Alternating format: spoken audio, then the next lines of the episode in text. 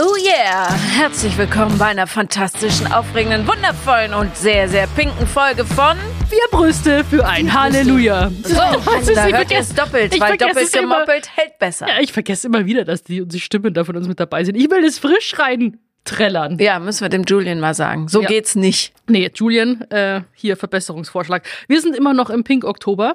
Ähm, letzte Runde gab's ja quasi, haben wir das tolle Gespräch gehabt mit Tanja. Ja. Und äh, wir möchten uns sehr bedanken für euer Feedback. Das war wunderschön und ähm, wir freuen uns, wenn ihr euch freut und gesehen fühlt und gefühlt fühlt. Und ähm, wir machen einfach genau so weiter, würde ich sagen. Aber ganz kurz davor, bevor wir euch sagen, was wir heute Fantastisches für euch vorbereitet haben. Sophia, was hast du letzte Woche erlebt? Ach, viele Termine wieder von Berlin, München, München, Berlin hin und her. Äh, und ich war tatsächlich aber, habe ich einen Punkt von meiner Bucketlist streichen können.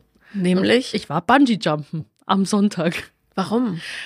Jetzt habe ich mich tatsächlich auch gefragt. Also es ist immer so, dass ich immer denke, mein, mein Motto momentan ist so, scheiß drauf, mach's einfach. Und dann ist es soweit und denke mir, du bist das Blödste, was ich je gesehen habe. Und habe natürlich erstmal schön Panik bekommen. Bin hin, sehe diesen Kran vor mir. Es war dabei Oberschleißheim. Wie viel Meter sind das dann? 50. Also ungefähr wie so von einem Freefall Tower halt runterspringt. Herrlich. Herrlich, ja. Und äh, das war direkt, direkt bei der, über der Ruderregatta in München bei Oberschleißheim. Ich bin ja gerudert früher. Echt? Ja. Dort auch. Da, darum passen wir so gut zusammen. Ach ja. Ich ruder unten und du springst Von oben runter. Ja. Wirklich. Und es war an einem Kran hing dann so ein schwingendes ähm, ein Quadratmeter Plattform, ähm, Plattförmchen, sag ich Mhm. jetzt mal. Und äh, dann hieß es ja schon ab ins Gerüst. Also habe ich dann so äh, Fußschlaufen bekommen, musste die erst mal dreimal wiegen und wurde auf meine Hand geschrieben, wo ich mir danke, danke für gar nichts so. Weil vor allem vor mir hat so eine ganz kleine zierliche Rothaarige gesprungen, die ein grünes Seil bekommen hat und ich habe dann das rote Seil bekommen, wo ich mir denke, ich glaube, ich gehe jetzt nach Hause. Nee, aber ich habe das dann nicht äh, mit dem Ego zu sehr kratzen lassen. Ich dachte mir, ich kann jetzt keinen Rückzieher machen. Habe aber schon die von oben beobachtet. Äh, Wir haben alles mitdokumentiert, wird man auch bald auf Social Media sehen. Mein, es war einfach nur pure Angst in meinem Gesicht. Ähm, ich habe da hochgeschaut, es wurde immer schlimmer. Vor allem je länger die da oben gestanden haben und überlegt haben, ob sie jetzt springen sollen oder nicht, desto schlimmer wurde es für mich dann auch. Und ich dachte mir, ich habe einfach richtig Panik bekommen. Und dann wirst du da raufgezogen, schaust dann über die ganze Landschaft drüber und dann, die, die Sicherung merkst du ja nicht. Und stehst dann da, du sollst die Arme über deinen Kopf heben und dann ins Nichts rausfallen lassen. Es war richtig schlimm. Soll ich mal kurz eine Sekunde abspielen? Ich habe das ganz kurz zusammengeschnitten, damit man meinen Schrei einmal kurz hören kann. Mhm, bitte. Mhm, kann ich euch gleich mal zeigen. Ja. Das hier war der Sprung. Einmal hier, einmal von, sieht man das? Ja. Mhm. Einmal von vorne, da hat er mich abgemacht, hält mich nur noch an der Hand fest. Und Hat eine ganz beruhigende Stimme Abgemacht. gehabt. Ja, Seil zieht dich fast selber nach vorne.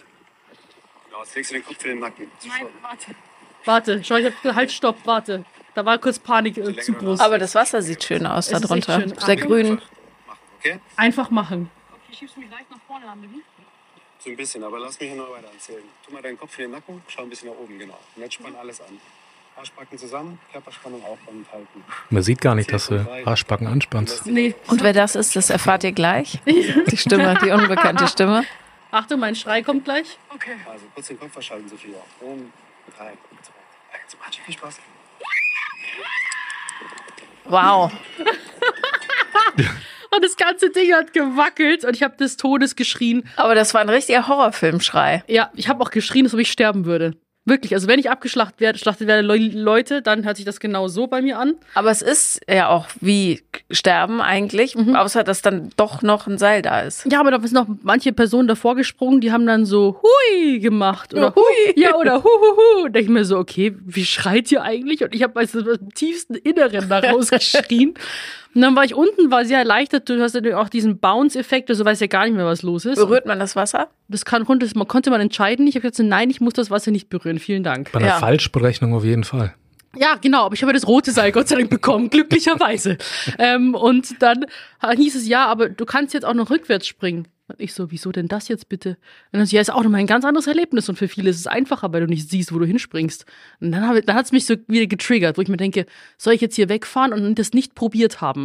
Und dann habe ich abgewägt und dann versehe ich mich nicht, eine Sekunde später stehe ich rückwärts oben und denke mir, es ist, gen es ist genauso beschissen wie vorwärts. Stehe ich oben, sage ich auch zu dem. Ich so, was, was ist das hier jetzt eigentlich? Und vor allem, wenn ich mich umdrehe, wird's ja nicht besser.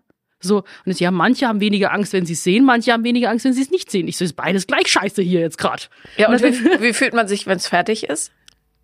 Schon Adrenalin pur, so, aber es ist jetzt nicht so, dass ich jetzt sage, boah, das brauche ich jetzt jede Woche. Nee, danke. Also das war schon, dafür ist das Fallen für mich zu krass. Ich liebe Achterbahnen, wo du drin sitzt, so ein bisschen Führung hast, aber das Fallen, das ist schon, ja, leck mich am Arsch. Das ist jetzt von meiner Bucketlist runter. Das passt jetzt auch schon. Ich bewundere dich sehr. So. Ja. Ich habe ähm, nichts Besonderes erlebt letzte Woche. Darum können wir eigentlich. Ach so, doch, warte. Eine Sache. Und dann erzählen wir euch, wer hier neben uns sitzt. Und zwar einen ganz, ganz besonderen Gast. Ich war gestern weh. mit meinen Tierchen beim Tierarzt. Die Hunde haben sich übergeben. Beide. Die Katze hatte so einen Knubbel. Und ich dachte, mein Kater ist an Krebs gestorben. Für mich völlig überraschend, weil ich es nicht gecheckt habe. Ich gehe zum Tierarzt, sobald Sachen wachsen. So. Dann hat der Tierarzt gesagt, nee, das ist wie so eine Art Hämatom. Der hat sich offenbar draußen geprügelt, aber ich messe trotzdem mal Fieber, hat dem beherzt hinten so das Fieberthermometer reingesteckt und ihm dann noch einen äh, Entzündungshemmer gespritzt und stimuliert durch dieses Fieberthermometer und die Aufregung hat der Kater auf dem Rückweg in seinem Körbchen, was nicht so groß ist, weil der Kater ist ein Maine Coon, der ist riesig, der wiegt elf Kilo, Das ist, ja, ähm, nicht nur sich übergeben, sondern auch noch sich komplett vollgeschissen.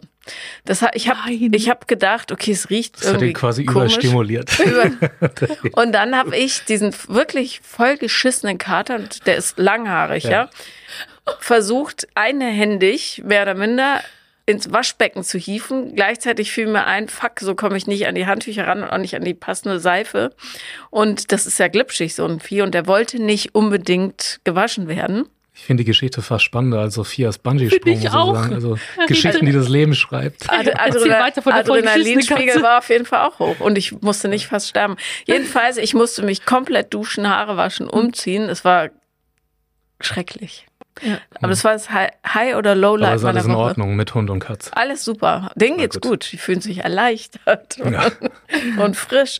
So, das habe ich erlebt. Das war's. Sonst habe ich Sehr nur spannend, äh, muss ich sagen. gechillt. So. Sehr gut. Aber äh, die männliche Stimme, die ihr hört, hier neben uns, das ist die Stimme von Achim. Ich habe auch zwei Brüste. Also nur. Wir sind so heute sechs. Brüste. Sechs, Sechs Brüste Brüste. für ein Halleluja. Und Achim ist ein Freund von Sophia. Und zwar schon sehr lange und ihr kennt ihn wahrscheinlich auch äh, hier und da auch von meiner Historie. Seit 2015 kennen wir uns. Sowas, ja. Mhm. Mhm. Acht Richtig. Jahre. Ich kenne Achim aber noch länger, interessanterweise, weil wir mal bei Fit for Fun zusammengearbeitet Verarsch haben. mich nicht. Echt Vielen, jetzt? vielen Jahren. Ach krass. Hat er ihm erzählt. Ja, über drei Ecken kennt hier. sich die ganze Welt. Hallo, ich wollte jetzt gerade für unsere Folge, wollte ich jetzt frisch reagieren Also, und du hast es jetzt einfach zunichte gemacht. Entschuldigung, ich dachte, du hast so erstaunt geguckt darum, aber gut. Gutes Acting. Hier. Dankeschön. Streitet euch nicht. Wir kennen uns. Also schon wir kennen sehr uns lange, alle. Quasi alle drei. Ja, ja. Aber das muss sehr, sehr lange her sein, weil, ähm, Das ist ja, es auch. Ja. Naja, gut. Auf jeden Fall schön, dass du da bist. Schön, dass ich da sein darf, ja. Ja, und zwar äh, kann man schon eigentlich Sir Achim sagen, Sam zu dir sagen. Weil ich so alt bin. Nein, ich finde, du verdienst einen, einen Sir-Titel. Ach. Solltest eigentlich mit, mit, mit so einem Schwert muss man da von hinten geschlagen werden, oder? Nee, von vorne. Von vorne. Auf die Schultern. Ja, das, das ist Achim Sam, um ihn mal kurz zu beschreiben. Und wir kennen uns da seit 2015 woher? Und zwar, wir waren damals, warst du auch im gleichen Management wie ich? Gell? Ja. Und dann, du hattest deine Projekte ähm, Ernährungswissenschaftler seitig und ich war damals zarte 19, 20 und habe gerade so mit diesem ganzen Online-Fitness-Trainer-Ding angefangen. Und du hast tatsächlich mit mir mit meinem Ernährungsteil mitgemacht und quasi, da haben wir uns ja schon kennengelernt und dann auch ziemlich schnell Verena. Ja, etwas später, ne? Also wir haben ja eine Weile dann zusammengearbeitet. Ja, Ja. doch, aber dann ziemlich schnell Verena, ja. Also Verena ist ja bei dir sozusagen auch mit, ja, du hast sie ja dazugeholt als Trainerin und, und in die Programme und, und seitdem kennen wir uns. Also und sind uns sehr verbunden. Aber eigentlich so richtig intensiv wurde es ja erst in Amerika, ne? Achim ist hier auch als Gast für den Pink Oktober und ähm, wir haben ganz, ganz tolle Zuschriften bekommen auf die letzte Folge. Und ich möchte ganz kurz euch beiden eine erzählen, nämlich von Christina. Und Christina, liebe Grüße an dich und alle Kraft der Welt. Du bist äh, fleißige Hörerin, hast du geschrieben. Und Christina hatte eine OP, weil sie ein Vulvakarzinom hatte. Und ähm, man hat ihr die Vulva entfernt und das ist ähm, im Pink Oktober geht es zwar um Brustkrebs, aber ähm, Christina schreibt als Appell an alle, bitte einfach auf Veränderungen des Körpers achten und ernst nehmen und vor allen Dingen, das hat sie nämlich gemacht, weil sie hätte eigentlich vier Monate auf einen ärztlichen Termin warten müssen. Äh, sie hat darauf bestanden, Gott sei Dank, und ähm, sie wünscht, empfiehlt allen Beharrlichkeit bei Terminen. Auf jeden Fall. Ich habe auch also generell viele Zuschriften auch von Ärzten bekommen und auch von hier, von der lieben Maria. Ähm, sie ist Pathologin und ähm, hat täglich eben mit ähm, Brustkrebs äh, quasi auch zu tun, Tumore gut oder bösartig und hat an mir, also es war eine sehr, sehr lange Nachricht und auch nochmal einen direkten Appell an mich gerichtet tatsächlich.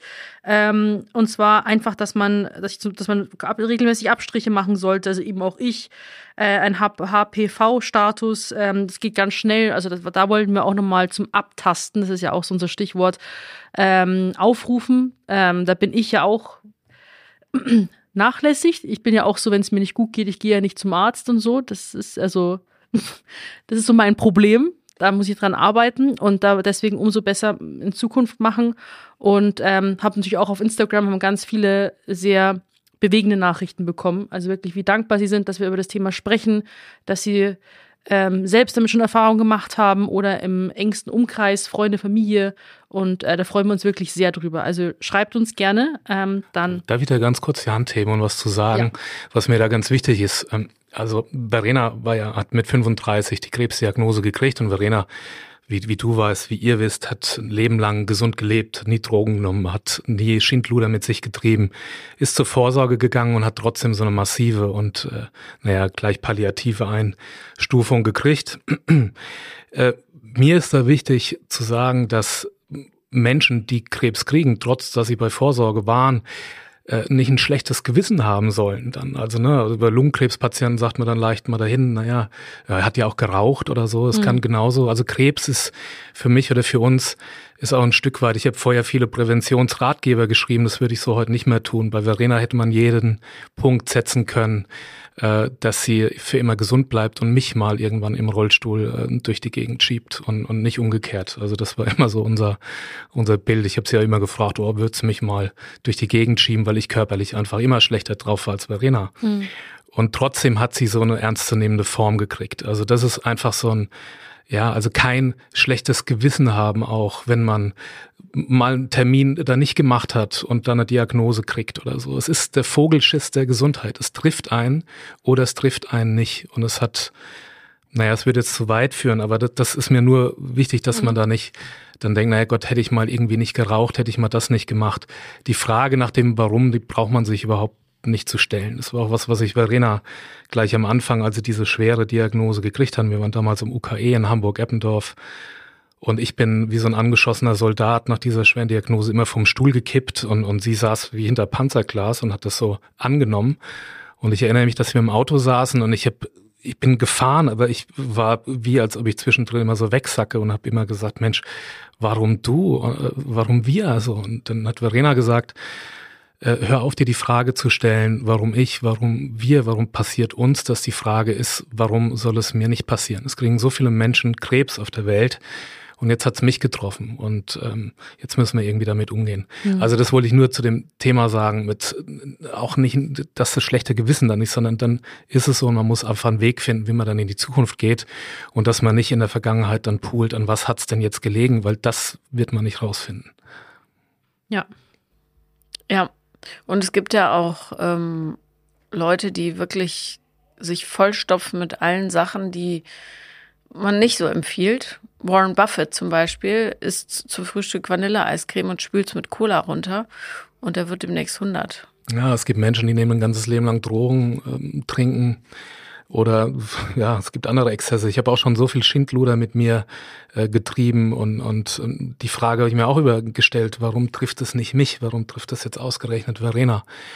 Und ähm, ich hätte es gern auf mich genommen. So, oder ich hätte es mhm. für mich in, in meinem Empfinden einfach mehr verdient als Verena.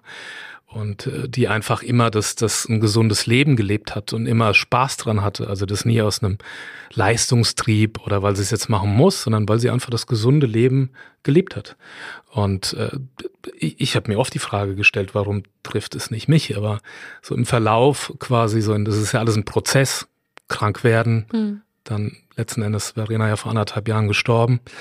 Ähm, wenn man das alles so betrachtet, ist es gibt es für alles, das hört sich bizarr an, aber irgendwie eine Notwendigkeit. Also alles, was passiert im Leben, löst was aus, was irgendwie zu so einer möglichst großen Entwicklung führt. Also man stellt sich ja die Frage, warum gibt es sowas wie Krebs? Warum gibt es sowas wie, ja, irgendein Drama, eine Tragödie, die passiert im Leben, ein Unfall? Aber daraus entsteht eigentlich immer der Zwang, also das führt jetzt zu weit, wenn ich da jetzt irgendwie so, es geht ja um was anderes, aber ähm, es ist alles ein Entwicklungsprozess. Und so hat es Verena gesehen. Sie hat die Krankheit auch nie jetzt als, ähm, ja, das ist ein Kriegsgegner oder so, oder man muss einen Kampf dagegen führen, sondern eine Auseinandersetzung angenommen mhm. und dann, was kann ich denn jetzt, was, was lerne ich da jetzt draus und wie entwickle ich mich? Und das fand ich von Anfang an sehr bewundernswert, also wie sie damit umgegangen ist. Also sie hat mir letzten Endes in der Krankheit viel mehr geholfen und hat mich mehr entwickelt als, als umgekehrt. Aber ja, das ja. war gar nicht die Frage. Gefragt habt ihr mir sowieso nichts. Ich nee, das stimmt. Ne? ich, ich könnte dich was fragen. Nämlich, ja. wie lange äh, seid ihr zusammen gewesen? Ja, generell wollte ich auch gerade Bis zur Erkrankung, meine ich. Ja, also, ja genau. Verena, vielleicht ist das alles ein bisschen kalter Einstieg. Erzähl doch mal von ja, dir und Verena. Also wenn man es jetzt, wenn man es jetzt als, als, als Maßstab sieht, quasi so als, als Legis Zeitleiste, äh, haben wir uns vier Jahre gekannt. Mhm. Ja.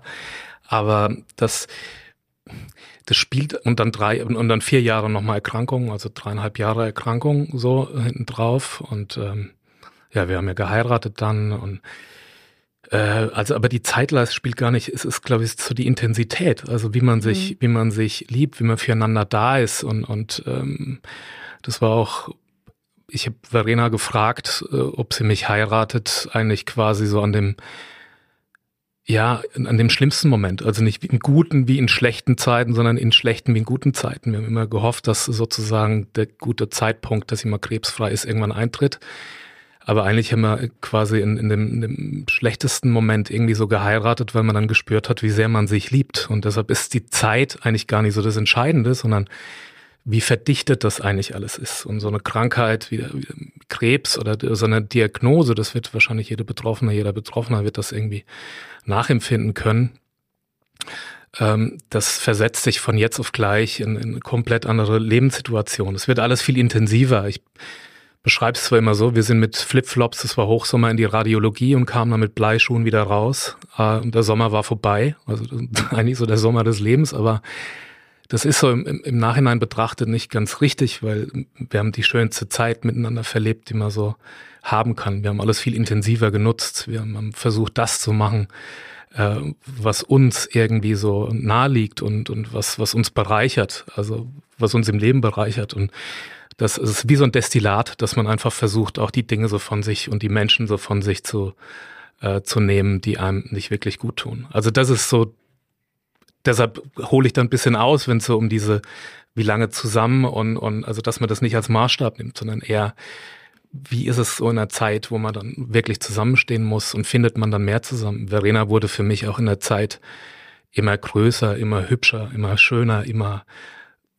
wertvoller. Sie, sie, sie ist so gereift, sie hat mich da quasi im, im Eiltempo überholt. Also so eine, so eine Krankheit ist auch wie so ein Assessment Center des, des Lebens. Also du du wirst gefordert, dich irgendwie zu entwickeln. Und das war großartig auch zu beobachten, wie sie sich so entdeckt. Naja. Also, Deine Seelenverwandte. Mehr als das.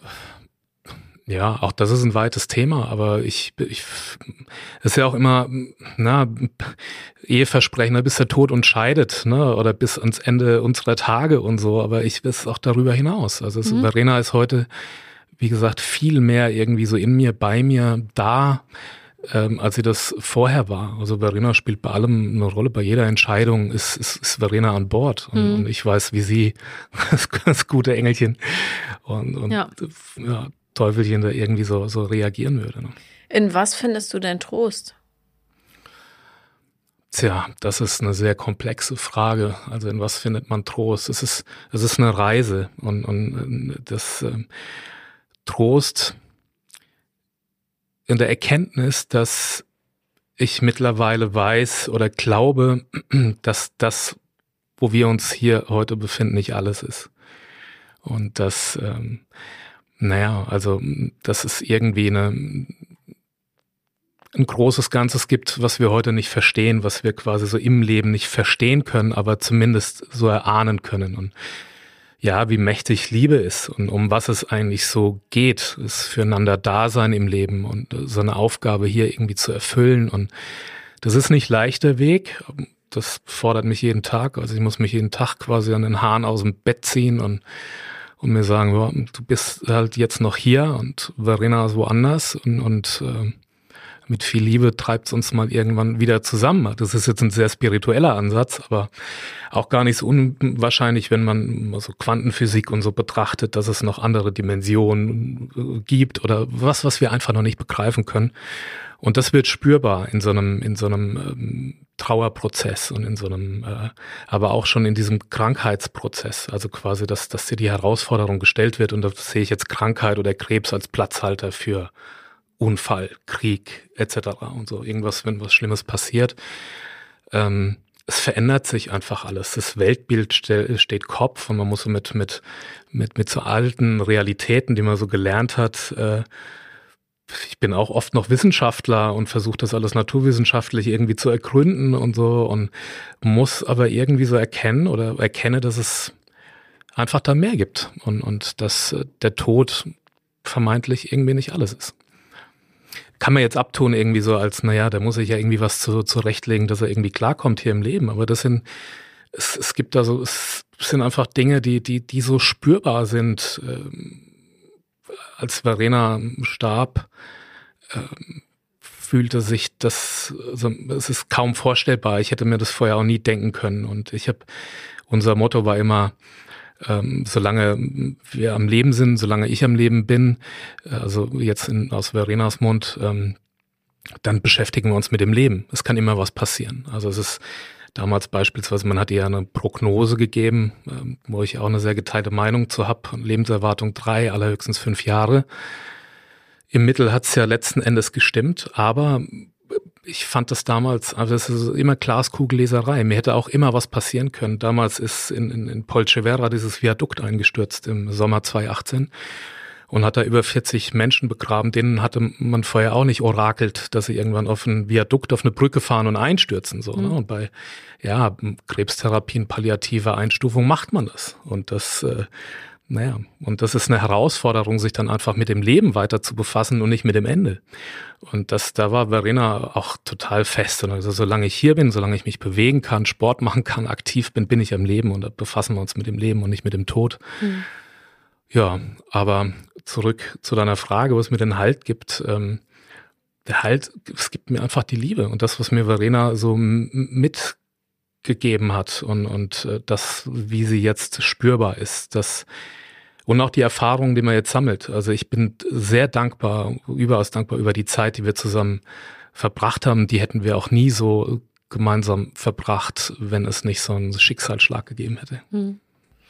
Ich bin ja äh, seit vielen Jahren immer bei Yes We Cancer dabei und dort berichten ganz, ganz viele Frauen, dass ihre Partner sie quasi im Moment der Erkrankung verlassen. Also das ist nicht die Norm, sollte die Norm sein natürlich, wie ihr das zusammen bewältigt habt, aber ist es leider nicht. Gab es aus deinem Umfeld ähm, Reaktionen, die zur Enttäuschung geführt haben bei euch? Ja, also kurz, ich, ich finde das traurig. Ne? Also wenn es, aber dann war es wohl nicht der richtige Partner. Ja, offensichtlich, also, ja. Das ähm, da muss man dann, also da sehe ich das Leben auch dann oder quasi so eine Erkrankung wie so ein Destillat. Also so die guten, der gute Tropfen, der bleibt. Mhm. Also das kommt unten raus und der Fusel verfliegt. So haben wir das immer gesehen. Es verabschieden sich wahnsinnig viele. Es hat sich damals ein guter Freund äh, äh, gleich verabschiedet und, und dann, dann, dann bröckelt das so weg. Also wenn man auch denkt, irgendwie so eine Krankheit oder Krebs hüllt einen so in so ein Kokon aus Gunst und Gnade und man kriegt von allen Seiten irgendwie ein Mitgefühl. Das Gegenteil ist der Fall. Es hagelt einfach wahnsinnig viel von draußen rein und wie gesagt, viele werden verlassen. Für mich kam das nie in Frage. Warum? Also ich habe auch immer zu Verena gesagt, das ist ja also mich, du, du, nervst mich. Sie hat mich immer mal gefragt, nervt dich das eigentlich nicht? Und also Verena hat mich keine Sekunde genervt. Im Gegenteil, ich wünschte mir jeden, jeden Moment nochmal bei. Äh, aber was natürlich mühsam ist, ist der Krebs. Mühsam sind die, die Therapien und, und, und da alleine dann dahin zu marschieren, das alles mit sich selbst auszutragen. Aber letzten Endes, ich kann, konnte ihr zwar zur Seite stehen, aber das Durchleben und den Prozess macht man immer allein. Ich habe gerade eine Reportage gesehen von dem Uli Steck, das war ein Extrembergsteiger, der dann im Himalaya zu Tode kam. Und er ist eine Wand gegangen im Himalaya und war da Erstbesteiger. Und äh, es gab dann Zweifler im Anschluss, dass er diese Wand überhaupt gegangen ist, weil er seine Kamera verloren hat auf dem Weg da hoch. Und so ähnlich ist es da auch. Nur er weiß, dass er oben war im Prinzip. Und genauso ist es bei, bei Erkrankten auch. Nur selber kann man den Weg gehen und weiß, wie mühsam das ist, alles auf sich zu nehmen. Aber wenn man das auch immer sieht, quasi wie so eine Zwangsentwicklung, also wie so eine, ja, wie so ein Assessment Center und dass man das Gute daraus sieht, dann ist es vielleicht gar nicht so verkehrt, wenn sich die Menschen dann verabschieden. Das ist wie, wie so ein Destillat des Lebens. Also es ist, es dünnt aus, aber die, die dann bleiben, ja, Freunde, gute Freunde bleiben, wenn andere gehen. So, das, das, ähm, aber es ist, es ist, das ist auch heute noch hart für mich. Also auch heute gibt's noch ähm, Menschen, die von heute auf morgen einfach weg sind. So viele sogar. Und äh, das ist bitter im ersten Moment, aber wenn, wenn die Zeit so reift, dann äh, ist man da fast dankbar drum, weil auch immer etwas Ballast verloren geht. Und wenn das dann eben Partner sind, die nicht zu einem stehen, dann kann man vielleicht im Anschluss irgendwie so ein bisschen Trost darin finden, dass es das Richtige war, dass man den Ballast dann irgendwie auch los. Ich meine, da bist du Expertin, Paula, in Sachen Beziehung und so und kannst da wahrscheinlich äh, viele Liedchen von singen. Das ist jetzt das, was ich erfahren habe mit Verena, aber ja, so unterm Strich, ich würde dann sagen, dann sind es die falschen Freunde, sind es keine Freunde, sind es nicht der richtige Partner, richtige, richtige Partnerin. Ja, das war der Diagnose ähm, ja nicht zu Ende. Das ist ja bis, bis heute, sind es ja quasi verschiedene Steps, wo Leute irgendwie, finde ich, halt, kann ich nicht nachvollziehen, merkwürdig reagieren. Berichte ich mich, falls es irgendwie, falls ihr es anders seht, aber da bei der Diagnose kann ich mir nur so erklären, dass man sich selbst äh, mit den Gedanken nicht beschäftigen möchte oder dass man schon von vornherein sagt, mit dem Verlust möchte ich nicht umgehen, ich distanziere mich da davon, ähm, nicht damit beschäftigen wollen. Und dann ist ja auch so, wie sie dann auch sagen, wie du weiterzuleben hast quasi auch, ähm, finde ich auch jetzt, dass, dass die ja. dir sagen, ähm, wie der Heilungsprozess stattfinden soll. Und das ist, finde ich, auch halt sehr übergriffig, weil ähm, die einfach nicht in der, in der Situation drin stecken. Ja, das, damit muss man auch dann irgendwie leben lernen. Äh, es, es hagelt A, viele Diddelmaus-Sprüche, ne? Also so. habe ich wahrscheinlich aber auch, ja, habe ich auch wahrscheinlich bin immer da, gebracht, kannst dich immer melden, äh, so und dann dann versucht man's und dann ist das Telefon dann doch irgendwie aus oder dann kriegt man montags einen Rückruf. Naja, lange Rede, aber es ist es ist tatsächlich so, dass auch in, in der in der Krankheitsphase hagelt es natürlich äh, viele Ratschläge, ne? Und Verena hat immer gesagt, es sind eher Schläge, als dass es ein guter Rat ist oder dass es wirklich eine Hilfe ist ähm, ich erinnere mich an, an, an einen Fall, wo es dann so von der Seite mal so reinrief, naja, versucht's doch mal irgendwie mit Mispeltherapie und äh, Mispel. Ja, Mispeltherapie. Mhm. Oder mit, mit äh, Mandelkernen und, und äh, Himbeeren sollen ja auch gegen Krebs. Und wenn du es dann nicht machst, ja, oder wenn du anderer Meinung bist, dann, dann kommt sowas wie, naja, bist du selber schuld, wenn es dir nicht besser geht. Ne? Also das, das ist tatsächlich so gefallen. Und das, das ist, da, muss man auch so ein bisschen versuchen, auch das ist ein schwerer Weg, aber so eine Resilienz zu finden und, und da das nicht immer so an sich ranzulassen. Man kann das Außen nicht verändern, man kann nur irgendwie selbst für sich sorgen, wie man damit umgeht. Aber das ist auch ein, ein Entwicklungsprozess. Was mich interessieren würde und was, glaube ich, auch ein echter Mehrwert ist für alle, die zuhören, was sagst du jemandem, der an Krebs erkrankt ist? Oder wie, wie bietest du Hilfe an? Weil das hinterlässt ja alle hilflos. Ja, wie ich Hilfe anbieten kann, außer quasi von uns auch zu berichten, das kann ich jetzt, das, wär, das ist ja fast eine was, Bürde. Was hättet Aber, ihr gerne gehört? Oder habt gerne gehört? Naja, also ich, ich wenn ich einen Rat, also ich würde wie, wie Verena machen, ich würde versuchen, die Krankheit anzunehmen und nicht das Ende zu sehen. Oder also wenn man jetzt eine Krebsdiagnose bekommt, ist ja das, was man hört, ist mit dem Wort Krebs, ist entweder ich werde geheilt oder ich werde dran sterben. Nee, aber als, als Außenstehender meine ich, nicht Ja. als Betroffener. Ja, auch ein Stück weit Optimismus. Ne? Also das, ich bin der Meinung, das hat Verenas Professor gesagt, Professor Dirk Jäger, dem wir sehr verbunden sind, der auch mit unserem Buch gearbeitet hat und wo Verena lange war in, aus Heidelberg. Äh, hat immer gesagt, jeder Patient, jede Krebspatientin hat einen optimistischen Onkologen verdient. Und da ähm, dem pflichte ich tatsächlich bei. Also die Krebstherapie ist heute sehr weit. Äh, ähm, die Zeit spielt für Patientinnen, für Patienten. Das muss man immer im Kopf haben und es heißt heute nichts. Also die Leitlinie, die es gestern gab, ist morgen schon eine ganz andere. Also da ist eine wahnsinnige Dyna- Dynamik drin und Verena kam ja sozusagen auch in den Genuss, dass sie eine neuartige Therapie bekommen hat, eine Impfung. Und äh, leider ist der Krebs dann zum Schluss so schnell mutiert, dass die, ähm, dass man diese T-Zellen dann nicht mehr geben konnte. Aber das war auch ein Teil experimenteller Forschung. Also es gibt da auch beispielsweise am NCT in Heidelberg Möglichkeiten, dass man quasi nicht nur Leitlinie, sondern auch Teil der experimentellen Forschung wird, wenn man das möchte. Aber dass man quasi den Tod aus dem Kopf kriegt und versucht einfach, ja, die Krankheit in, in ihrer Form anzunehmen. Und damit meine ich jetzt nicht, dass es eine Persönlichkeitsannahme ist, irgendwie des, des Krebses, sondern dass man, ja, es ist, es ist dann so und dass man versucht einfach das Bestmögliche draus zu machen. Und, ähm, und auch, ja, Ärzte zu finden, auch ein Therapiezentrum zu finden. Es gibt knapp 20 Spitzenzentren in Deutschland, wo man hingehen kann, wo man medizinisch hervorragend versorgt wird.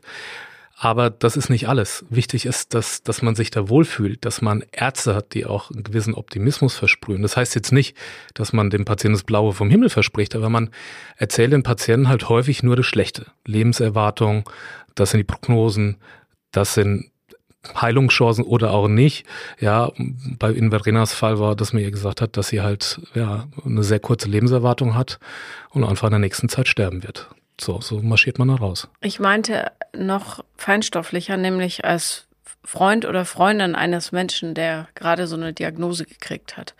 Was hätte euch geholfen, anstatt zu hören, probiert halt Mistbildtherapie oder Himbeeren. es wird schon wieder oder irgendwie Echte so. Hilfe ist einfach ein wirklicher Beistand. Also mal hinzuschauen, was die Menschen wirklich brauchen. Das, das kann einfach nur mal, ich habe mit Verena jeden Termin gemacht. Und ich erinnere mich nur, dass es am Anfang, es war Hochsommer, ich, ich, ich war fix und fertig. äh, So, und, und es, es wäre schön gewesen, wenn ähm, Verena mal jemand gehabt hätte oder so, mit dem sie da auch hätte hinfahren können oder, oder mich vielleicht da auch mal ein Stück irgendwie entlastet äh, hätte in der Zeit. Also so ein echter Beistand, mal einkaufen gehen, mal eine Hühnersuppe machen, mal irgendwie da sein, Wäsche waschen.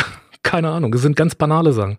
Einfach auch Hilfe irgendwie so die- diese, dieses, diesen Wahnsinn, was da am Anfang so auf dieses Hagel, Kugelhagel, der so einprasselt auf einen, äh, der irgendwie in, im Alltag zu erleichtern, zu unterstützen. Einfach da zu sein, sich nicht verabschieden, sondern wirklich, ja, Hm. da zu sein. Also es, es klingt so banal, aber das, das, das ist wirklich das, was, was dann echte Hilfe ist. Man weiß, dass die Menschen dann da sind und ja, Kleinigkeiten. Blümchen mal hinstellen, irgendwie äh, äh, mal zum Frühstück einladen, normal behandeln, nicht den Krebs so immer im Fokus sehen, sondern den Menschen im, im Auge behalten. Hm. Und äh, es sind die banalen Sachen. Es ist, man muss nichts Großartiges leisten. Also das ist auch so ein bisschen Druck zu nehmen, quasi aus dem, aus dem Umfeld, Freundeskreis, Familie.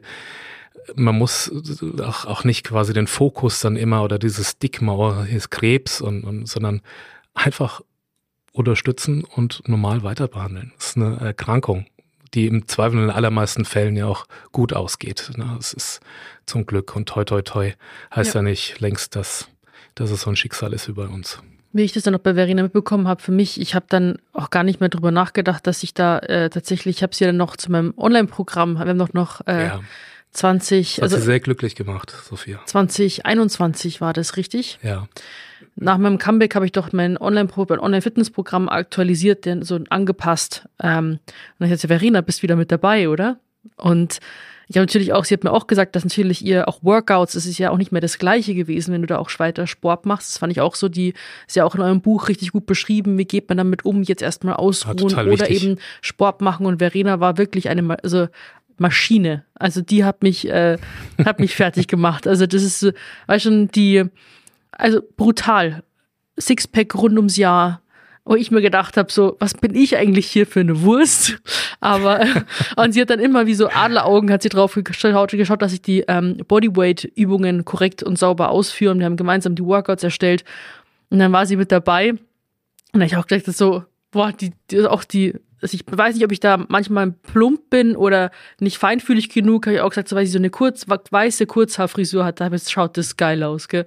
War ich auch kurz davor zu sagen, ich möchte es auch haben, ja, weil sie war einfach so, weil das so mit so mit so einer, sie war einfach so, einfach so mit so einer Stärke und haben es, haben es gemeinsam durchgezogen und dann war sie total aufgeregt, wo wir gedreht haben, aber hat das so richtig professionell gemacht und haben das dann eben äh, Ende 21 da gemeinsam noch gedreht in Berlin. Das war echt. Äh, das war ein ganz wichtiger Moment für Verena.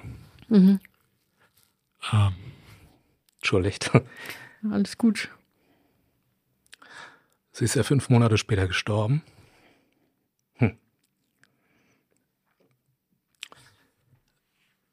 Aber was du damit gemacht hast, war, also es ist, sehr vieles, was wegbricht, dass man den Menschen nichts mehr zutraut.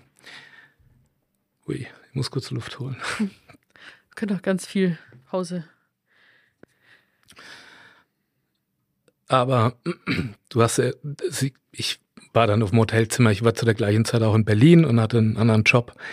Und sie war so überglücklich und hat gesagt, das ist genau das, was ich machen will. Aber was du ihr damit gegeben hast, ist, dass du ihr, ja, äh, ihre Aufgabe und ihre Profession, was sie so geliebt hat, dass du da an sie geglaubt hast, dass sie das auch machen kann in einem schwerstkranken Zustand.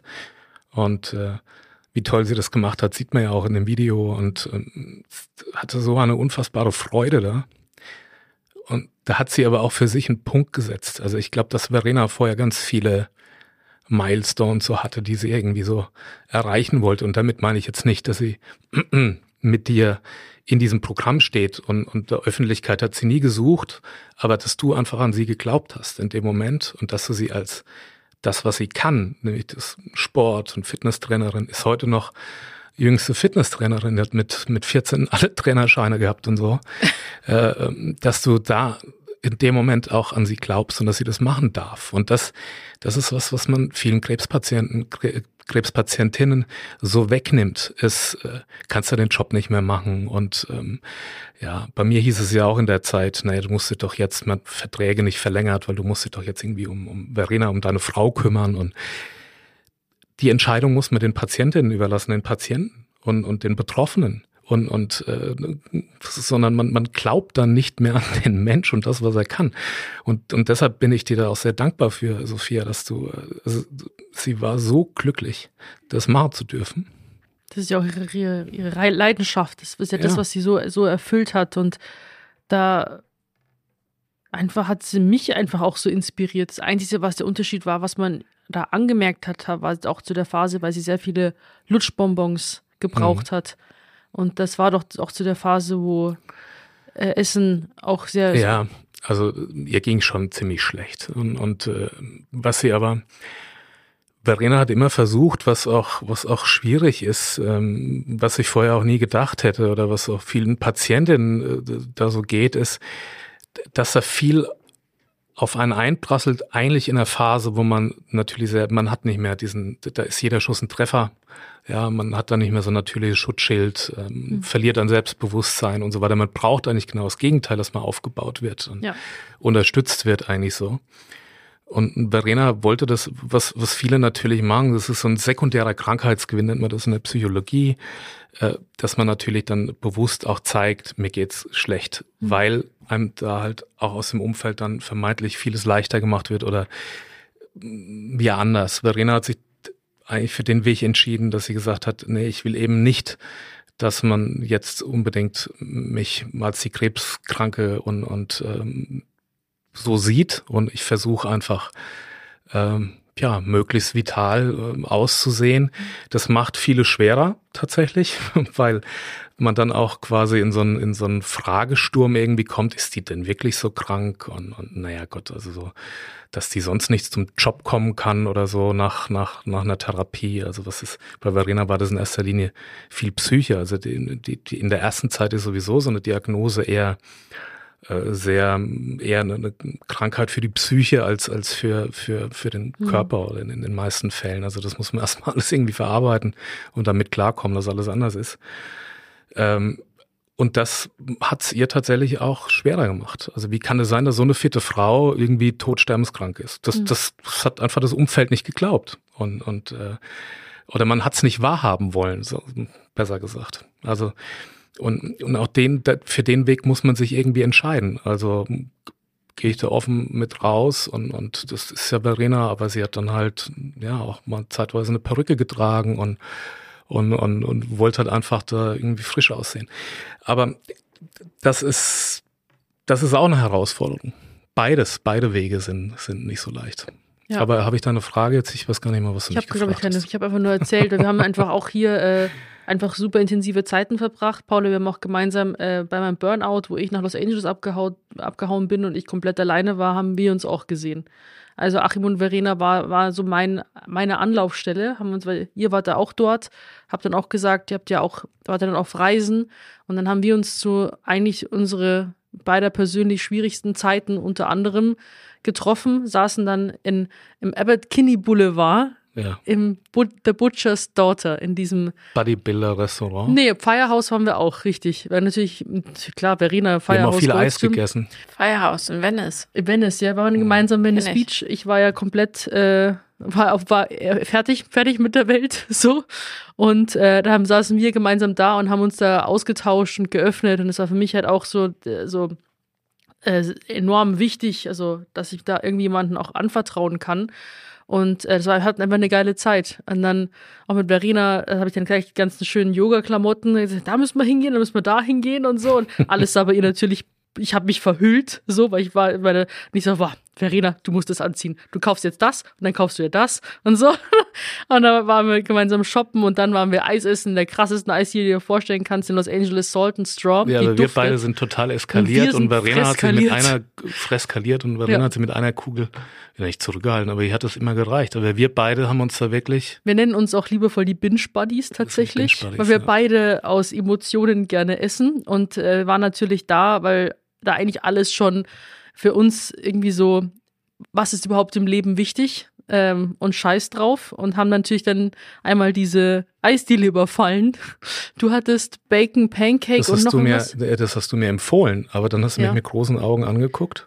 Und ich hatte Ziegenkäse, schwarze Olive. Das, war das auch, weißt du noch. Und Lavendel. Ziegenkäse, schwarze Olive, Entschuldigung. Das Voll geil. Ja Voll geil. Ich habe diese Eisdiele, ich habe da direkt gewohnt. Ne? Mhm. Mein Airbnb war direkt da. Ich bin da jeden Tag hin. Gab es auch natürlich so halbe Liter Kanister, die man auch kaufen konnte. Salted Caramel war schon ganz hoch im Kurs, aber die hatten eben auch so besondere Eisgeschichten. Äh, Wie soll ich sagen? Ich habe mich sehr gut ausgekannt. Und wir haben uns dann ein bisschen Eis gegönnt und so alles andere auch noch. Also Verena auch hier im, Und wir im waren beide, Zuma Beach habe ich euch gezeigt. Ich habe das auch in meinem Buch, ähm, auch habe ich äh, von uns geschrieben. Wir haben, ich habe auch das Foto von Verena am Zuma Beach. Ich finde es einer der schönsten Strände in Malibu, habe ich euch gezeigt, mit Pelikan und Robben. Das war, war sehr intensiv. Waren wir Verena da. hat auch geschrieben vorne in ihrem Buch, danke für jede Umarmung, für Mut, Forschung und Erdnusseis hat sie gesagt. Für euch, die wissen, um was es hier geht, für alle, die nach den Sternen greifen und alle, die bereits selbst welche sind. Also Erdnusseis steht da mit drin. So. Erdnusseis ist auch eine tolle Sache, aber Ziegenkäse, schwarze Olive, da würde ich sagen. Ich habe es nicht probiert. War geil, kann ich sagen. Ja, es war eine unheimlich wichtige Zeit auch dann. Also, und wir haben es einfach gemacht. Ne? Also es sind so Dinge, die wir waren dann, dann ein paar Wochen in, in West Hollywood und, und haben das Buch geschrieben und haben einfach so einen anderen Horizont. Da, da war Verena auch nicht krank. Da ist Verena an den Strand gegangen und alle haben irgendwie Augen und Ohren und Münder aufgesperrt. Wow, was ist das denn hier für ein Sixpack, was hier irgendwie so lang läuft? Und da war Verena halt einfach nicht die Kranke, sondern die gesunde, so die gesunde Verena, so wie man sie ohne, dass man jetzt äh, sofort die Krankheit. Und das, das war unheimlich ähm, bereichernd auch für sie und es sind ja auch verrückte Sachen da passiert und, und dass wir da am Strand gestanden haben zusammen, also quasi wie du schon sagst, also an der Talsohle des Lebens und, und dass man sich so die Karten gelegt hat und das, das hätten wir alles nie gemacht, ähm, wenn es die Krankheit nicht gegeben hätte. Deshalb kann auch ich gar nicht so sagen, ja, äh, also Krebs, Platzhalter, Schicksalsschlag, äh, so, äh, hat nur Schattenseiten, sondern es ist, es, es hat auch ganz viel Bereicherndes. Es klingt, ich weiß es, es klingt. Ich glaube, es ist total verständlich. Äh, total bizarr, aber ich, ich, ähm, deshalb hatte ich, ich habe nie sowas empfunden wie Wut. Oder wie, weil wir einfach, so war Varena nicht gestrickt. Sie war, sie hatte da auch eine, eine Resilienz irgendwie so und hat mich da ganz viel gelehrt und, und äh, ich bin dankbar für, für, für das, was wir zusammen haben und was sie mir so mitgibt. Also unheimlich. Und wir haben so viel erlebt, das erleben viele in, in, in zehn Leben, Inkarnationen vielleicht irgendwie nicht. Und, und das hatten wir. Und dafür, und das, das ist meine Aufgabe, dass ich einfach versuche, das ist nicht leicht, aber dass ich da so eine Grunddankbarkeit einfach lerne und, und, und die auch so, so, so sehe. Da muss ich noch eine kurze LA-Story sagen, um, um, um Verena bisher noch, Flüster, noch Flüster mal vorher was zu, nicht, dass es in die falsche Richtung geht. Wie? Nee, auf keinen Fall. Nur um uns als Erdbeben. Trio. Nee, um, um, na, ja, okay, nee. Es, es gibt noch mehr Stories, aber ich erzähle eine, die man erzählen kann. Ähm, um uns zu dritt zu beschreiben, so, wir wollten Hollywood-Sign rauflatschen. Wir fahren mit unserem, äh, vor, äh, mit eurem Ford äh, Mustang Cabrio, fahren wir dahin, Foo Fighters läuft und ich habe schon gar keinen Bock gehabt, auf diesen Scheißhügel zu laufen. Und ich habe gesagt, ich kann hier unten bei diesem äh, was war das, Saftstand? Kann ich Ja. warten? Darf ich die ganze Wahrheit erzählen oder kann ich das hier nicht? Erzähl Doch, mal die ganze nicht. Wieso? Wahrheit. Hallo, ich, wir beide schnaufend. Verena wäre dreimal raufgegangen, war schon oben und wir. Das ist nur die halbe Wahrheit, Sophia. sorry, äh, das ist die- also- richtig? Sag mal bitte. Kann man die ganze Wahrheit hier erzählen? Ja, absolut. Ja, wieso? Ja, klar. Also, es Was kam damals äh, äh, quasi, war dieses Holy, äh, Holy Weed in Hollywood. Es kam so Legalisierung von, ne, äh, Ach, die ganze und Story, so okay. Und, und ähm, Abercrombie Boulevard, glaube ich, war das. Und dann habe ich, hat uns Verena, nicht Verena, du Sophia, hast uns in, in so ein, ja, das sah Of aus wie so ein. Apple Store irgendwie. Also, meinst Das- du den Mad Max? Oder Du. wie heißt der Laden? Äh, äh, ich keine Ahnung, wie der Laden hieß. Ich weiß nicht. Ich, ich erinnere nur, es sah aus wie so ein Apple Store. Und dann hat er uns da durchgeführt mit so einem iPad. Und dann habe ich zu ihm gesagt, ich habe da einfach Verena nur kopfschüttelnd irgendwie und hatte so uns zuliebe ist sie da mit rein, aber Verena hatte da eigentlich überhaupt keinen Bock drauf. Wie gesagt, Verena hat in ihrem ganzen Leben nie Drogen genommen und nie geraucht und liebte den gesunden Lifestyle so. Und, und äh, Sophia und ich, wir sind da durch diesen Laden durch, wie so zwei Kinder im, im, vom Süßigkeitenregal. Genau. Irgendwie haben gedacht, wow, was ist das denn alles? Aber ich, ich bin kein Raucher und so und, und Wir sind und aber hab, Esser. Hab in meinem ganzen auch. Leben auch, Oh mein Gott. Noch nie Nein, im Ernst. ich habe vorher einmal gekifft und da Scheiße. fühle ich mich, da fühle ich mich wie so eine Maus, wie so eine Spitzmaus und habe es dann auch für immer gelassen. Ja. Und das ist Jahrzehnte her gewesen. Lange Rede, wir haben uns dann immer gedacht, nee gut, irgendwas muss man mitnehmen und haben uns dann so Kaugummis. Äh, äh, da- Jellies. So Jellies äh, gekauft. Die schluckt mal runter, oder? Nee, die kann man schon beißen, aber es sind nicht so kleine Vierecke, die sind vielleicht so groß sollten sie sein. Ja, ja, Also genau. Aber, groß aber die schluckst du dann, ne? Ja, du isst die wie, wie ein Gummibärchen. Das ist Ja, wie ja, so ein, genau, wie so ein ja. festes Gelee. Also mit dem Kaugummi hat das eigentlich nichts zu Nein. tun. Lange Rede, äh, äh, wir sind schon beim Rausgehen, Verena kopfschüttelnd, aber beim Rausgehen, Sophia und ich gleich so ein Ding da irgendwie rein. wir hätten ein, ein Quadrat, ist eine Portion und wir dachten so eine ganze Rippe Ah, ist Ja. eine. Portion. Und wie man das, wie man das halt so macht als Binchi, man Als Bingies, ja. ohne Wirkung denkt halt, mein Gott, dann gehen halt immer, muss noch einer, noch einer, Wann noch einer. denn? Na gut. Und irgendwann hat's dann halt so richtig so Rom gemacht. Und am, am und ist das, ist das tatsächlich, wir, wir hatten, wir hatten ein Apartment quasi hinter der Hollywood Bowl, also oben da und, und ich habe mich abends einfach immer quasi vorne auf die, auf den Bürgersteig gesetzt und habe die Konzerte da gehört. Also, John Mayer war doch, oder? John Mayer war da und, und wie sie alle heißen. Und ich habe dann einfach abends so, so, es fühlte sich an, als ob der in der letzten Reihe der Hollywood Bowl sitzt. Und an diesem Abend hatte ich tatsächlich nur Cowboy-Stiefel an, Boxershorts und, und so ein Doppelrip-Shirt und saß da in, in dieser Straße. Und, So und, und gegenüber von uns war tatsächlich ein sehr bekannter, hat ein, ein sehr bekannter DJ gewohnt. Und ähm, da kam wirklich Bono angefahren von U2 und ich saß da mit äh, Cowboystiefel, grauen, alten abgeleitet mit, mit der Boxershort und in dem Moment war ich so, das erste Mal in meinem Leben so stoned, dass ich mich nicht bewegen konnte. Und ich habe Verena angerufen und gesagt, du musst mich hier retten. Du musst mich rein ins Haus ziehen. Ich, ich komme nicht mehr rein. Also, nee, also wenn du dir so einen Scheiß irgendwie reinpfeifst, dann musst du auch, das ist jetzt wirklich ein Geständnis hier, selber was ich schuld. ablege. Bist du selber schuld? Also ich bin dann auf allen Vieren, bin ich in die Bude gerobbt. Und so, und jetzt kommen wir quasi zur Geschichte, die Annie Sophia erzählen wollte, die ja natürlich viel milder. Ich war da währenddessen in meinem die, Airbnb die war aber am, ich bin äh, die Wanderung war am selben Tag. Das war, nee, am nächsten Tag. Am nächsten Und Tag. ich war an dem Abend, wo du mit Cowboy-Stiefel auf Bürgersteig gelegen hast, bin ich am Sofa geschmolzen. Mit ich Erdbeben. Mit und, Erdbeben. und es kam, kam, kam eines der stärksten Erdbeben und ich dachte mir, wow, das ist hart, dieses Zeug. Und ich dachte mir so, ja, also wenn jetzt irgendwie der Moment kommen sollte, wo ich mich jetzt irgendwie unter den Tisch verstecken soll im Türrahmen, den schaffe ich jetzt nicht mehr. So, aber jetzt sind wir an dem Punkt, nächster Tag. Ja, wir, Wir, beide wir so planen, so Ver- Verena hier äh, will auch hier Hollywood sein und sie stapft los und wir tief schnaufend so rest stoned hieven uns da hoch. Es war wirklich sehr anstrengend. Man bedenke, ähm, weggebinged des Todes.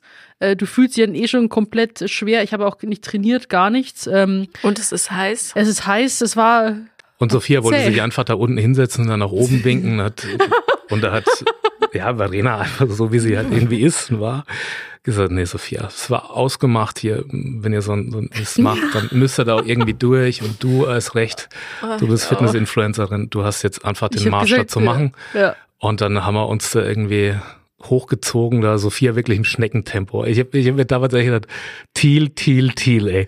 Alter Schwan. Jetzt könntest du ein schönes Erpresser-Video drehen, ey. Wirklich, ich sag's euch. Aber das habe ich ja schon öffentlich gemacht, dass es mir derzeit richtig schlecht ging. Ich glaube, ich hatte ja auch über 100 Kilo oder so zu der Zeit. Also es war ähm, für mich echt, also es war, aber das Ding ist, es war ja trotzdem, es sind so lustige Momente, auf die man, es war halt einfach super, also ich war schon wütend tatsächlich auf die Welt und die, diese quasi Ungerechtigkeit, warum jetzt Verena und dann auch zum Beispiel, dann war ich auch wütend auf mich, weil ich mir denke, warum auch da kann ich das ihr nicht geben, was sie mehr verdient Ja, als ich. Aber da, da ist auch eine Unsicherheit und auch vielleicht als Hilfestellung sozusagen für Betroffene, Betroffen, ja. Ähm, Verena hat sich am Anfang gleich die Frage gestellt, mache ich eigentlich weiter Sport oder soll ich mich jetzt lieber ausruhen? Und der Rat äh, quasi von, nach der ersten Befundung war, naja, jetzt mal besser irgendwie mit dem Kraftsport und so mal zurückfahren und so. Man weiß allerdings heute, und Verena hat es intuitiv genau richtig gemacht, sie hat einfach weiter voll durchgezogen und, Mhm. und Sport war ja nicht nur für sie äh, ja physisch irgendwie wichtig, sondern auf, ja vor allem Ja. für die Psyche und das war für sie wie ja wie so eine Kathedrale, wie so ein Mhm. heiliger Ort, dass sie da hingehen kann, kann den Sport machen und, und, und also für, für sie eigentlich die Therapie in erster Linie. Mhm. Und da war eine große Verunsicherung, weil sie das einfach nicht wusste, ist es jetzt richtig? Sie hat es aber dennoch gemacht und im Nachhinein stellte sich raus, oder was auch viel am NCT da erforscht wurde, dass Sport immer eigentlich richtig ist, also auch gerade in der Chemotherapiephase und so weiter. Und dass die, die The- Chemotherapie besser anspricht, dass aber auch gleichzeitig Nebenwirkungen reduziert sind und so, macht es tatsächlich Sinn. Es macht eigentlich immer Sinn, sich zu bewegen. Hm. Ja, also die Schwierigkeit ist, wenn natürlich jetzt jemand knochenmetastasiert ist oder so, dass er in diese Position kommt, aber die Bewegung an sich ist immer gut. Und das, das hat Verena so gelebt und hat auch versucht, immer die Welt zu tragen. Und das, es wird zukünftig auch eine, eine Stiftung geben und, und da wird das ein Anspruch sein oder die Unterstützung von der Mhm. Verena Stiftung, dass man eben das fördert ähm, und mehr in die Welt trägt, dass Sport so wichtig ist. Also Bewegung wichtig ist. Und Verena hat bis zwei Tage bevor sie gestorben ist, tatsächlich noch quasi im, ja, ein Workout gemacht Mhm. und, und hat sich bewegt und äh, und das ist auch das Tolle beispielsweise in Heidelberg. Also die, die, äh, der Jäger wird mit dem Kopfschütteln sagen, ach ja Mensch, die, die Bude ist, steht uns jetzt wieder voll, aber man geht da schon rein und das war für uns einfach auch so ein, so ein Ort, wo man sich wohlfühlt. Auch äh, quasi wie so eine, ja, wie das Silicon Valley der Medizin. Man fährt dahin, das ist nicht ein klassisches Krankenhaus, sondern da steht die Mildred Scheel groß als Statue. Man sieht eine große Treppe und nicht gleich irgendwie die Aufzüge und so, sondern das Bewegung steht da im Mittelpunkt. Der Patient steht im Mittelpunkt. Es wird viel gemacht und es wird so in die Zukunft gedacht und quasi an das Hierbleiben. Also man Mhm. hat dann einen ganz anderen Eindruck, wie das in vielen schwarz-weiß äh, Krankenhaus, Krankenhauszimmern so ist. Aber auch da hatte Verena auch immer eine, eine Wahnsinnseinstellung. Ich sag mal, wir sind da in Hamburg ins, in, in die Klinik und, und da war alles irgendwie grau und Verena ist da rein und dann fragt man so, und ähm, Frau Sam, wie geht's? Und sagt Verona, ja gut, wenn ich nicht wüsste, dass ich Krebs habe, aber nicht geht's mir super. Und alles wird bunt. Es wird alles bunt. Die Ärzte haben auf einmal angefangen, irgendwie zu lachen und waren gut drauf. Aber diese Stimmung erwartet man ja eigentlich auch so ein bisschen natürlich auch von, ist nicht leicht. Also es gibt, glaube ich, keinen mühseren, schwereren Job als da in dem Bereich zu arbeiten. Aber trotzdem gibt es den Menschen auch viel zurück, wenn man dann Optimismus zeigt und wenn man auch mal fröhlich ist. Ja. Ich glaube, Sophia hat es mir nie ganz genau gesagt. Was war denn die Ursprungsdiagnose eigentlich? Naja, also das, das war, deshalb habe ich da vorhin da gleich so, bin ich da so reingegangen in das Thema. Ähm, bei Verena war es also jetzt über mehrere Wege, aber die, die erste finale Befundung war Brustkrebs metastasiert in Lunge mit gleich über 20 Lungenmetastasen, was sie auch nicht gemerkt hat. Also sie Leistungssportlerin und, und eine Riesenlunge wie ein Rennpferd. Aber das hatte überhaupt keine Probleme mit der Atmung, auch bis zum Schluss nicht. Also über 20 Lungenmetastasen und dann Leber und ähm, schließlich dann Knochenmetastasierung. Das war und damit kriegst du halt gleich. Ähm, ich habe das so über Kopf gelesen in der Befundung und bin dann ich mich hat's gleich umgehauen und ähm, also er hatte gleich eine palliative Einstufung. Und auch da ähm, ein Knubbel an der Brust ja entdeckt, woraufhin ihr dann ja, ja, das war, also wir kamen aus dem Griechenlandurlaub, es war alles super, also unser beider Leben war alles, es ging gerade los. Also es war alles so, dass ich im Job da alles gefestigt hat. Verena hat ähm, ja, mit ihrem Bruder zusammen eine CrossFit-Box gegründet und, und das war alles, es war alles irgendwie so auf Kurs. Und dann haben wir einen ganz tollen Urlaub gehabt in Griechenland und wir waren völlig frei und verliebt und alles toll. Ja, und dann sind wir nach Hause gekommen und dann lag sie in der Hängematte. Wir haben den Urlaub noch so ein bisschen verlängert. Ein paar Tage, um, um noch so ein bisschen runterzukommen, auch zu Hause. Und es war dieser mega Sommer. Die Nachbarn grillten irgendwie um die Wette und ja, und dann ähm, habe ich, sie hat gelesen, sie hat eine, ein Buch gelesen und ich habe ihr so, bin ja so die Seite so hochgefahren, ich habe sie so gestreichelt beim Vorbeigehen und habe dann an der Seite so einen kleinen Huppel gemerkt und dann, tja, dann habe ich sie angeguckt und sie mich und ich gesagt, hast du das schon gemerkt? Und dann sagt sie, ja, ähm, ist aber jetzt erst vor ein paar Tagen gemerkt. Und dann ist das wie so, wir wussten beide, so wie vielleicht wie die Rehe, wie die Bären, wie die Wölfe, so, so ein siebter Sinn, das ist nichts Gutes. Wir wussten beide intuitiv, das ist irgendwie das Ende des Sommers. So. Und dann ähm, haben wir ziemlich Gas gegeben gleich. Also ich, dann, was auch das Thema Beharrlichkeit vorhin von der Christina, die hat das, glaube ich, geschrieben, so als Rat. Da, dem kann ich auch nur beipflichten. Ganz wichtig, äh, ähm, da hartnäckig zu bleiben, auch in der Terminfindung und, und da dran zu bleiben. Man wird da gern mal vertröstet oder wenn man das nicht dringlich macht, äh, dann wird man auch nicht dringlich behandelt. So, also da kann man ruhig Gas geben. Äh, ja. hartnäckig sein und wir haben dann alle Untersuchungen gemacht. Man, zwischenzeitlich hatten wir noch so drei Tage Amsterdam und, und wollten da einfach so, so ein Städtewochenende, aber da war eigentlich, da war schon klar, das nichts also mehr ist. Kopf, der ist dann einfach zu laut dann. Also tausend Gedanken wahrscheinlich. Ja, es, es, es war jetzt auch nicht so, dass wir, dass wir beide gedacht haben, na Gott, das ist jetzt so Brustkrebs, ist ja mit einer großen Wahrscheinlichkeit heilbar. Ist, wir, wir hatten beide irgendwie im Gefühl, das ist ziemlich mies. Und das, das wird was verändern. Aber als da ist schon was passiert, was uns aber auch ganz nah zusammengebracht hat. Also ich habe dann mich so dahinter geklemmt, weil ich, weil ich äh, für sie einfach, dass man das jetzt schnell angeht, dass man da schnell was tut, dass sie die richtigen Ärzte findet, dass wir die richtigen Ärzte finden. Ne? Also ging ja auch um mich, weil ich immer wusste, wenn Verena was passiert, dann sieht es immer im Leben halt auch nicht mehr so bunt aus. Und, und ähm, also ist auch da ein Schuss Egoismus dann natürlich dabei. Also nicht nur, dass man das für den anderen getan hat, sondern das habe ich auch für mich gemacht, weil ich wusste, wenn da was passiert, ich werde mein Leben nicht mehr glücklich. Und ähm, ja, und dann war, dann hat man eben in der Lunge was gesehen, man hat aber gar nicht wirklich geglaubt, dass das ähm, Metastasen sind, sondern eher, dass es Fibrilosen sind, quasi vom Sport oder Sport in der Kälte und da sieht da was ja ähm, ja, verhärtet hat. Und dann ist sie operiert worden, was für sie schrecklich war. Sie wurde in ihrem Leben, sie war noch nie äh, im OP, sie war noch nie in so einem Krankenbett im Krankenhaus. Und dann hat man da ziemlich mühsam, um eigentlich nur quasi eine Befundung zu machen, den Rippenbogen gespreizt und dabei hat man ähm, einen Nerv verletzt, dass sie einfach die Bauchmuskeln nicht mehr, also ihren Bauch nicht mehr ansprechen konnte und das war für sie ganz schlimm, weil das war das natürlich jetzt nur, um quasi herauszufinden, äh, was da dahinter steckt, äh, hat man sie quasi eigentlich lahmgelegt für Wochen, also die Bauchmuskulatur. Sie hat dann natürlich anderen Sport gemacht, aber das hat sie sehr beeinträchtigt und, und, und ja, mit den vielen Schläuchen und so. Das, das war, das war so ein, war ein schwieriger Moment. Und, und auch so das zu erkennen. Naja, und dann gab es halt eine Woche später dann, waren zwischendrin war eine Entwarnung, dass man gesagt hat, naja, das sieht wirklich nicht so aus, als ob das Metastasen sind.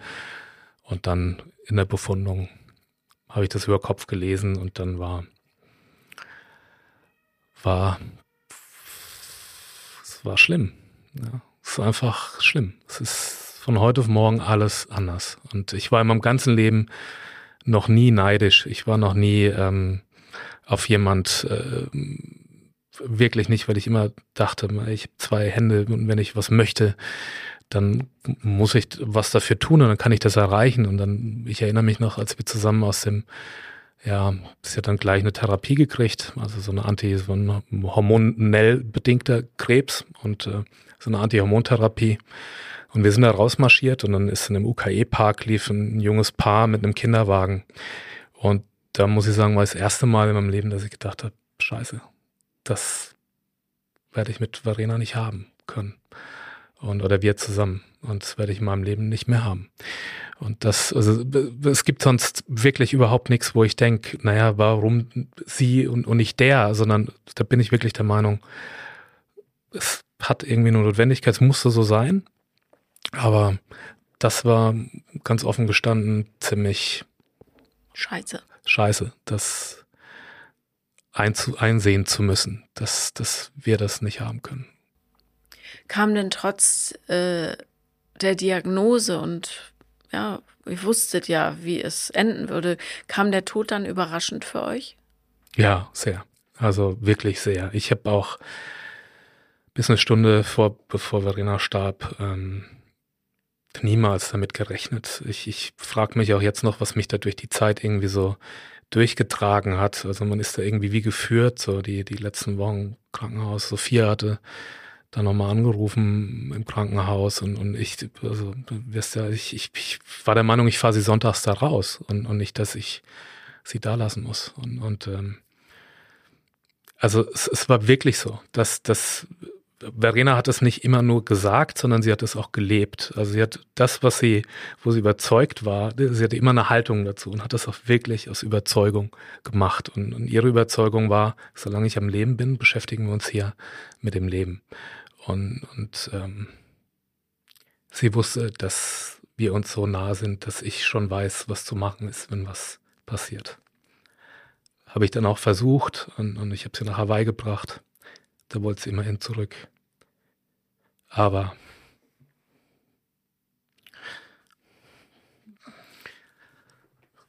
Tja. Aber nee, ich. Äh, Tod war keine Option. So. Ja.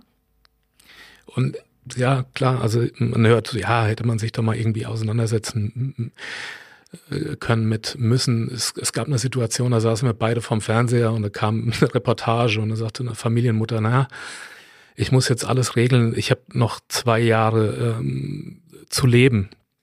Und ähm, Verena guckte mich dann so an und sagte, sollte ich mich da auch mit, sollten wir uns da auch doch mit dem Tod beschäftigen? Und da habe ich gesagt, nee, das, du weißt nicht, was passiert. Ich fahre morgen nach Berlin, fahre zur Arbeit und mich überfährt ein Auto, äh, so, dann, dann, ja, man weiß dann, was irgendwie zu tun ist. Was, was willst du da jetzt machen? Wenn man Kinder hat, ist es nochmal eine andere Sache, wenn man da irgendwie für die Kinder dann was vorbereitet. Aber so einen zeitlichen Horizont aufzumachen, das weiß keiner von uns.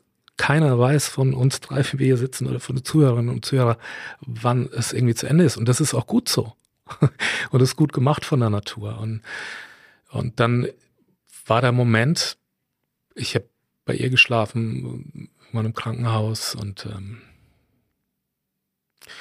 und sie hat sich, ja, also der Arzt kam rein und, und sagte dann zu mir irgendwie ganz nervös, ihre Frau hat nicht mehr lange zu leben. Und ich habe ja vorher noch mit ihr gesprochen. Und, und für mich war das überhaupt nicht vorstellbar. Und ich habe dann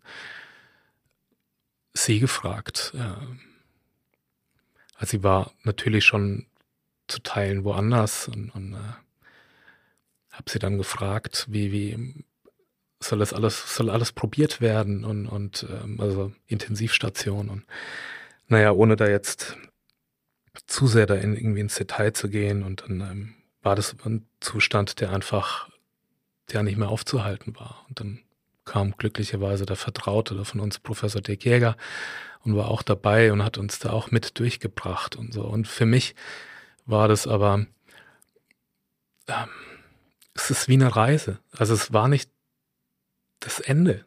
es ist ganz merkwürdig. Es war, ich hatte auch in dem Moment einen Realitäts, äh, ich würde gar nicht sagen Verlust, weil vielleicht war das sogar eher eine Wahrnehmung. Ich wusste nicht mehr, ist das jetzt irgendwie die Welt, wo, wo ich hier bin, ist das die Realität oder da, wo sie hingeht? Und ähm, deshalb war das alles so richtig. Also es, es, es war richtig so, da im Leben zu bleiben und, und, und auch optimistisch zu bleiben. Das war auch meine Aufgabe hier, wo ich, wo ich zu sorgen hatte, dass das alles irgendwie hier so gut geht und dann, dass man auch alles macht, wie, wie sie sich das vorgestellt hat. Aber mein, wenn man sie so liebt, äh, da weiß man, was zu tun ist irgendwie. Das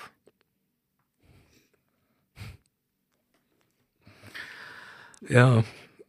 Und dann habe ich, es ist natürlich auch so ein normaler Ablauf, ne? Also äh, und man muss sich auch da noch viel wehren und, und ähm, ja, und, und das, das muss doch so und so gemacht werden. Und, und ich hab, es ist gar nicht so leicht, auch äh, ja, sich so quasi beisetzen zu lassen. Also es, es geht jetzt alles zu weit, aber das, das, das, es kommt dann noch dazu, dass man doch eigentlich denkt, naja, es müsste doch möglich sein. Aber es gibt bei uns quasi eine Beisetzungspflicht, also auch, dass es muss man dann gucken, wie, wie, wie, wie kriege ich das hin? Wie kriege ich sie nach Hawaii? Wie kriege ich sie, hat immer gesagt, auch im Buch, ich sehe mich in fünf Jahren nicht irgendwie nine feet under oder eingemauert in der Wand, sondern sitzend am Hanalei Beach und, und da habe ich sie hingebracht an den Strand. Das, das, auch da wird es einem nicht leicht gemacht, aber da, da müsste man eigentlich denken, es müsste doch jedem Menschen irgendwie selbstbestimmt möglich sein, äh, da dann zu sein, wo man sein möchte und ja, also es ist, es ist eine Aufgabe, es ist eine Herausforderung, aber es ist ein Weg, den man zu gehen hat.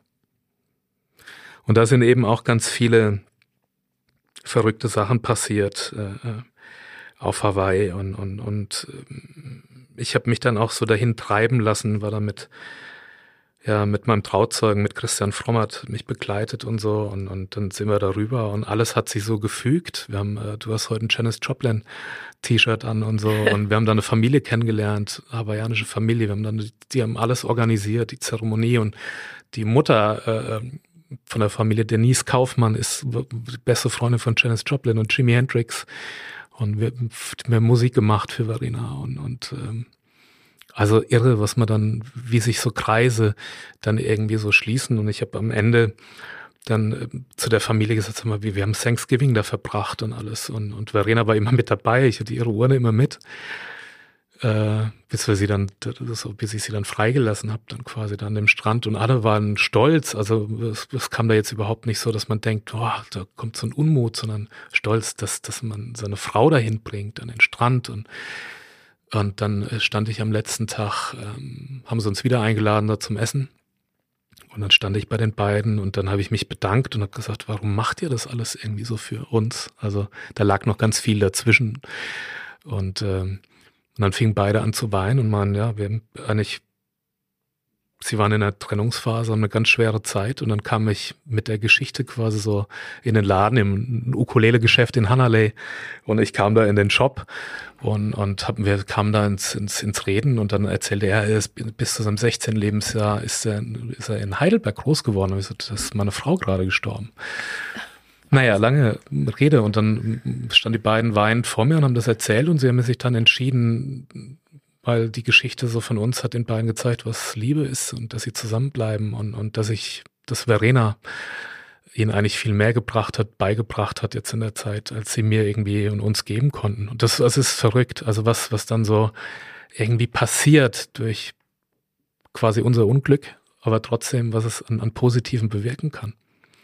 Aber wie gesagt, das ist, ähm, ich möchte auch nicht, dass, dass, dass man da quasi den Tod zum Auge hat, als Betroffener, Betroffener.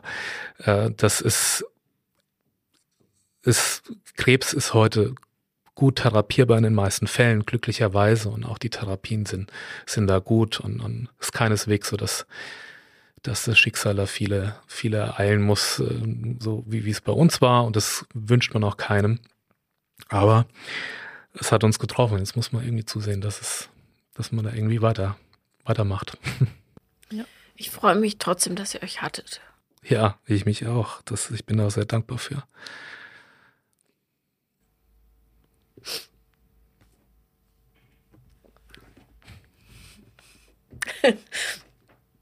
Entschuldigung. Ja. Ja, es ist. Ähm, Verstehst du, warum Sir Achim Sam ich, habe es noch nicht verstanden, aber, aber es ist, ähm, es ist, es ist, also da zu sein füreinander, das ist für mich irgendwie so am Ende, am Ende geht es doch nur um Liebe und füreinander da sein. Das ist doch das, und das, das ist so merkwürdig für mich zu sehen, dass es, dass es sowas noch gibt wie Ukraine, wie Israel, wie äh, so, dass, dass, dass wir uns das einfach hier so, so schwer machen. Na, ist die und, äh, Abwesenheit von Liebe halt.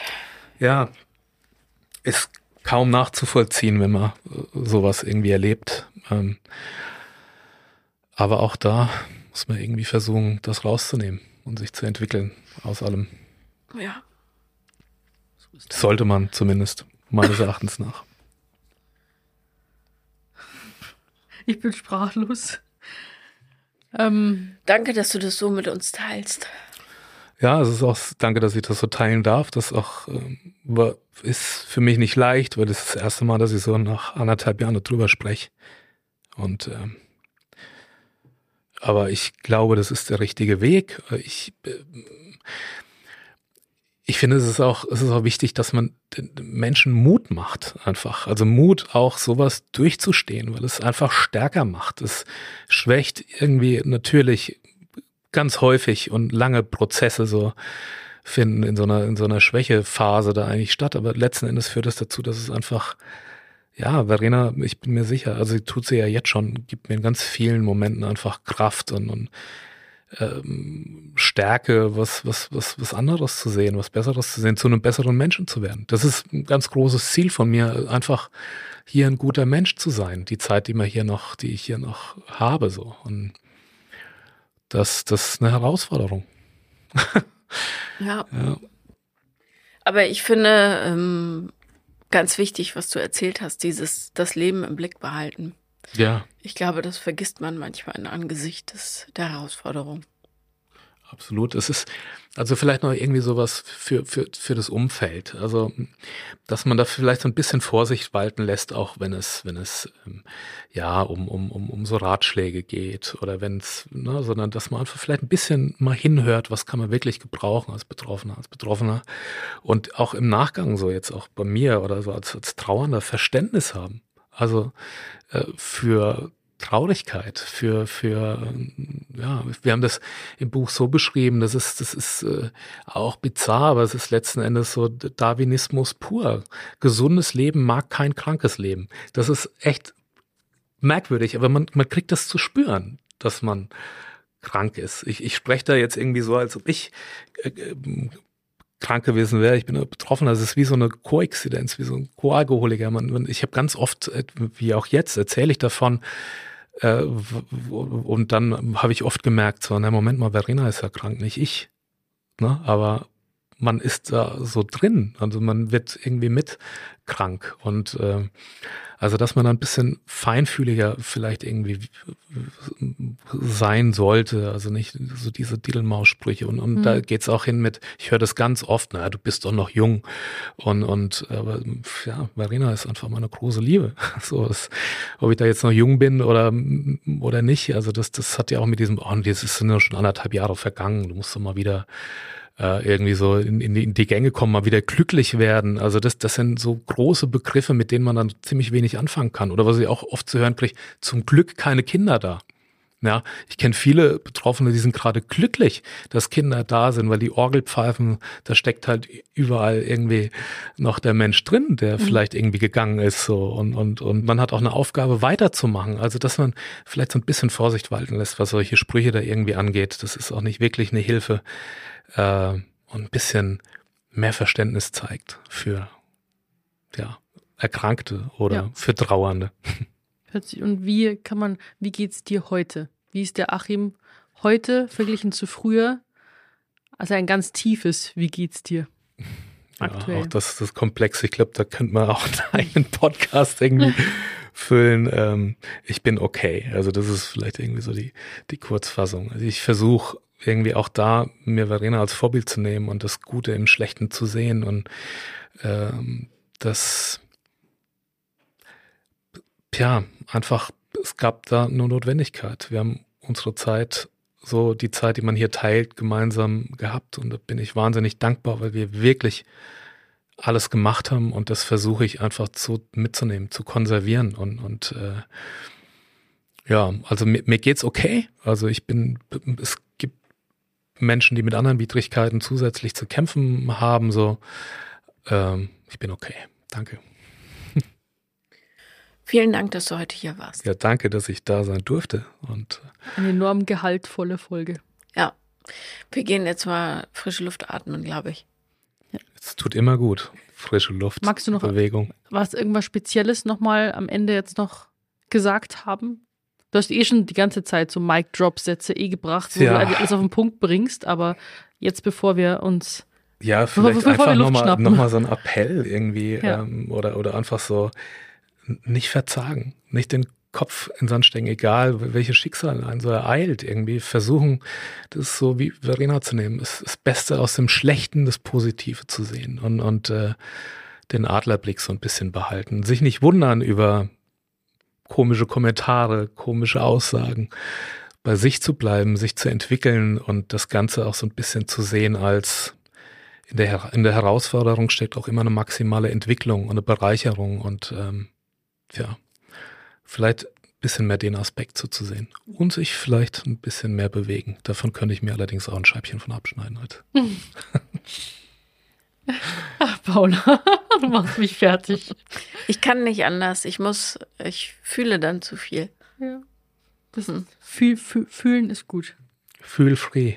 Feel free. Dann wollen wir, wir bedanken uns total recht herzlich. Also danke, dass du da warst, Achim. Und wir könnten noch. Machen wir nochmal den Kreis zu, ja. Jetzt ein Händchenkreis. danke, das war eine sehr schöne Runde. Super schöne Folge und vor allem ähm, macht sie total Mut, finde ich. Ja. So, auch wenn doch. es traurig ist. Ich hoffe doch. Ja, sonst schreibt uns gerne Nachrichten, freuen wir uns sehr. Genau, äh, die, die Adresse ist vier Brüste at 7.1. Brüste mit UE und vier in der Zahl. Ja. Ist eigentlich ein bisschen diskriminierend. Männer haben auch Brüste. Ich weiß, aber das steht in der E-Mail jetzt nicht mit dabei. Sonst sind wir jetzt in der Folge sechs Brüste natürlich. Okay. Ja. Dann, oh, ich will gar nicht aufhören, aber wir, hören wir uns äh, nächste Woche. Nächste Woche. Mit einer neuen Folge. Vier Brüste für ein Halleluja im Pink Oktober. Genau. Wir alles, haben euch lieb. Alles mhm. Liebe. Tschüssi. Bis bald. Tschüss.